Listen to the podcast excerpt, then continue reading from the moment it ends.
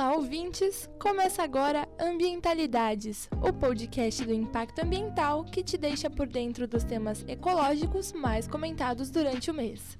Eu sou a Letícia Alves. E eu sou Milena Almeida. O óleo tá ali entrando agora no mar. O óleo tá lá entrando no mar, pô. E daqui a três meses, daqui a seis dias, o marisco vai estar tá poluído? A gente vai morrer por causa do marisco, é? A gente vai morrer por causa do peixe, é? Que está poluída. A gente podendo conter o óleo agora ali, é? Qual foi a de vocês? Qual foi a de vocês? Isso que a gente acabou de ouvir foi dito por um pescador da praia de Suape, em Pernambuco, um dos primeiros lugares que começaram a aparecer as manchas de óleo que vem tomando conta do litoral do Nordeste brasileiro desde o dia 2 de setembro. De lá para cá, praias de nove estados nordestinos foram contaminadas por um composto orgânico que vem afetando não apenas a biodiversidade marítima da costa, mas também os moradores dos locais próximos à contaminação. De acordo com as autoridades que comandam o um inquérito para descobrir quem seriam os possíveis culpados pelo derramamento, o contaminante seria petróleo cru de um tipo específico que é produzido na Venezuela. E para conversar com a gente hoje sobre as características e as consequências que esse vazamento de óleo pode ter, o Ambientalidades procurou a engenheira química Kátia Pilo, que desenvolveu trabalhos de pesquisa sobre contaminação em outras tragédias ambientais, como o rompimento das barragens de Mariana. Olá, Kátia!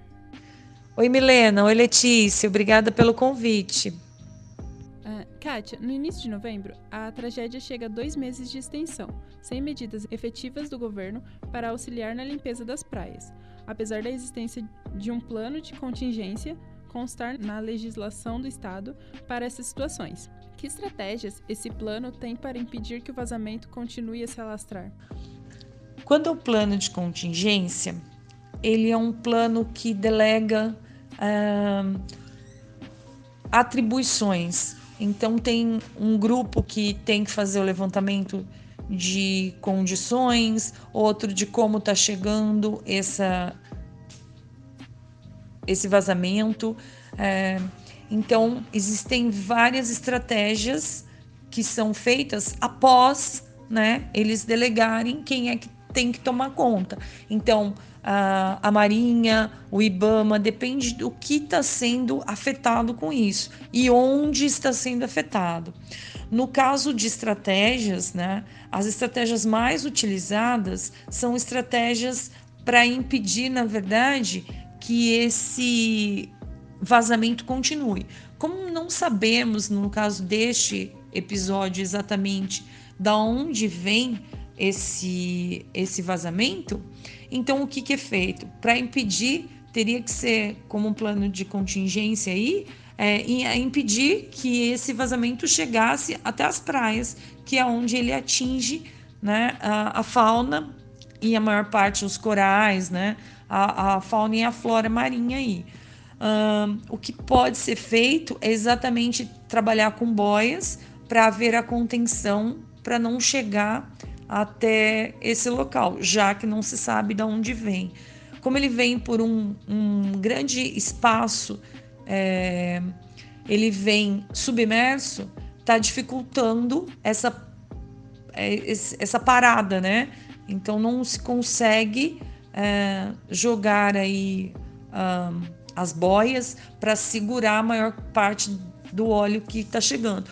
O que eles estão tentando fazer é segurar para que não chegue nos rios, né? que isso seria um grande problema, principalmente a rios que abastecem cidades.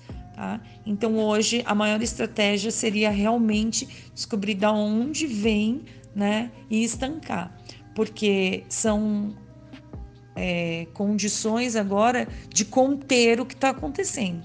Preventivamente, a gente precisa mais para frente trabalhar outras estratégias para que a, esses acidentes não voltem a acontecer.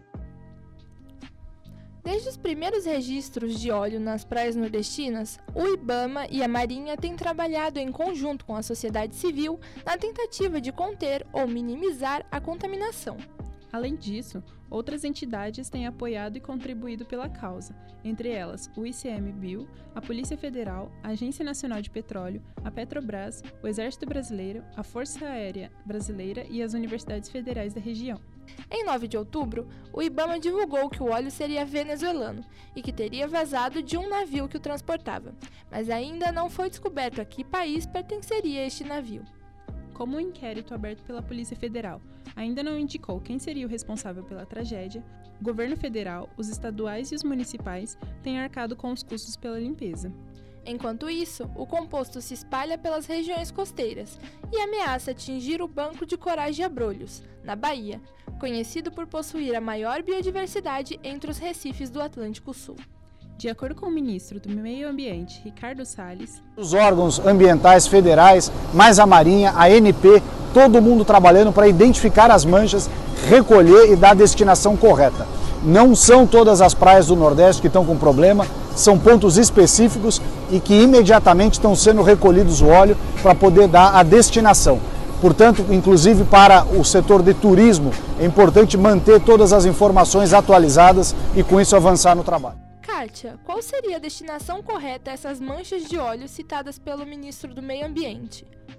Bem, a destinação desse óleo encontrado nas praias, uma vez que ele já foi uh, contaminado, na verdade, com a areia, né, e com o próprio sal da água, é, ele pode ser usado como a parte do petróleo que se faz asfalto, né? A parte mais grossa do petróleo, digamos assim, ah, seria uma alternativa mais viável, né? Já que é um produto que teoricamente está contaminado, ok?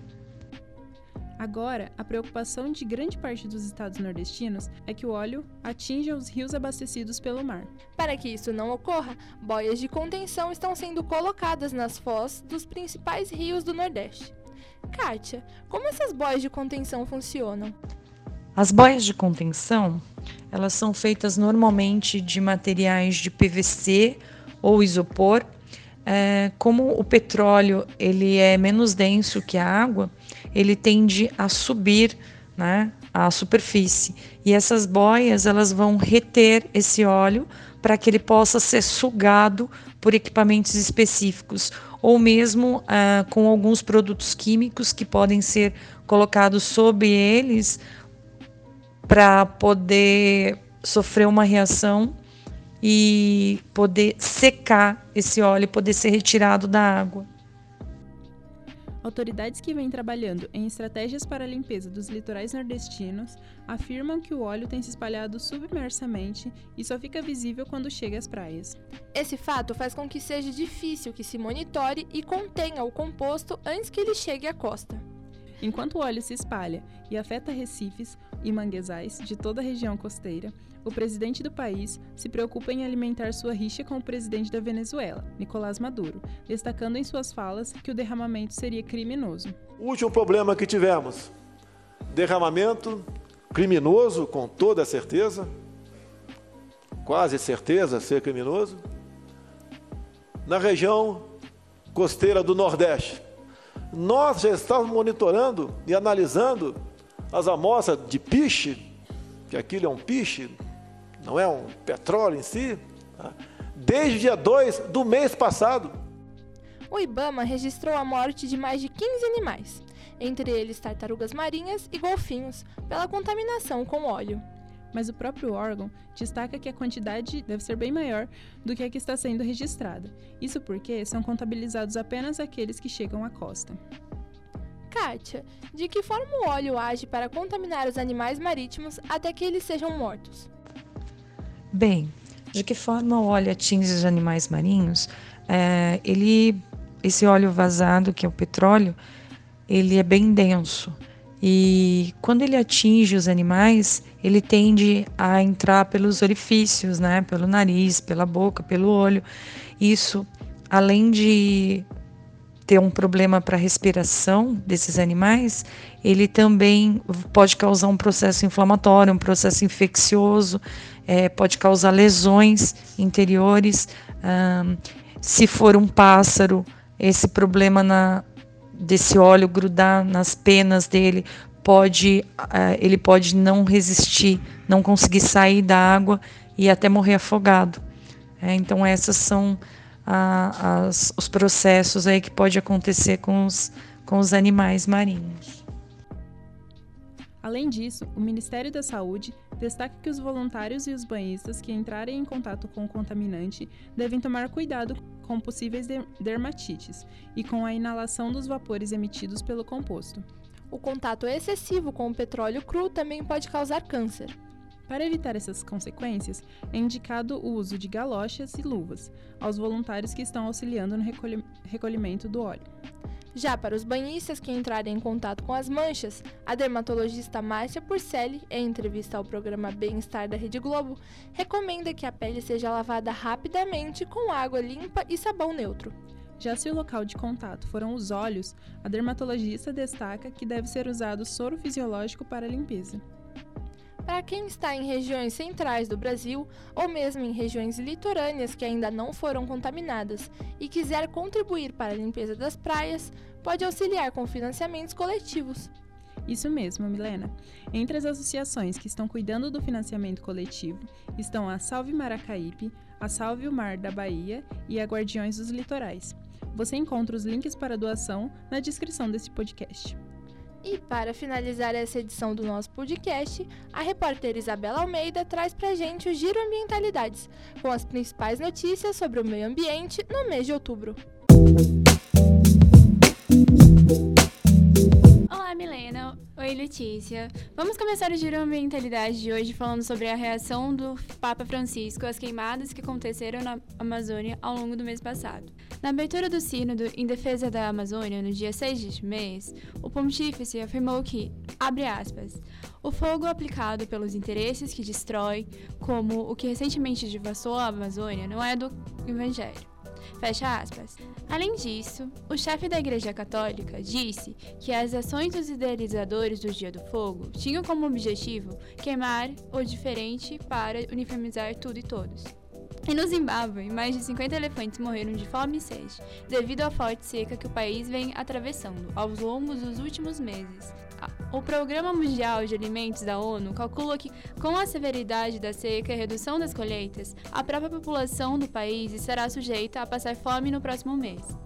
E falando em ONU, um estudo feito pela organização encontrou altos níveis de antibióticos nos rios que abastecem regiões de cerca de 72 países.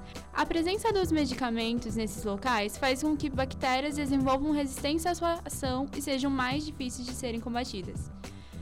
No dia 23 deste mês, ativistas do Greenpeace e outros movimentos pró-meio ambiente jogaram tinta preta em frente ao Palácio do Planalto em referência às manchas de óleo que se espalharam pelas praias nordestinas. A ação dos manifestantes é um protesto à falta de políticas públicas que viabilizam o controle da contaminação. O Giro Mentalidades do mês de outubro fica por aqui. Eu sou Isabela Almeida, direto dos estúdios do Mundo Perdido.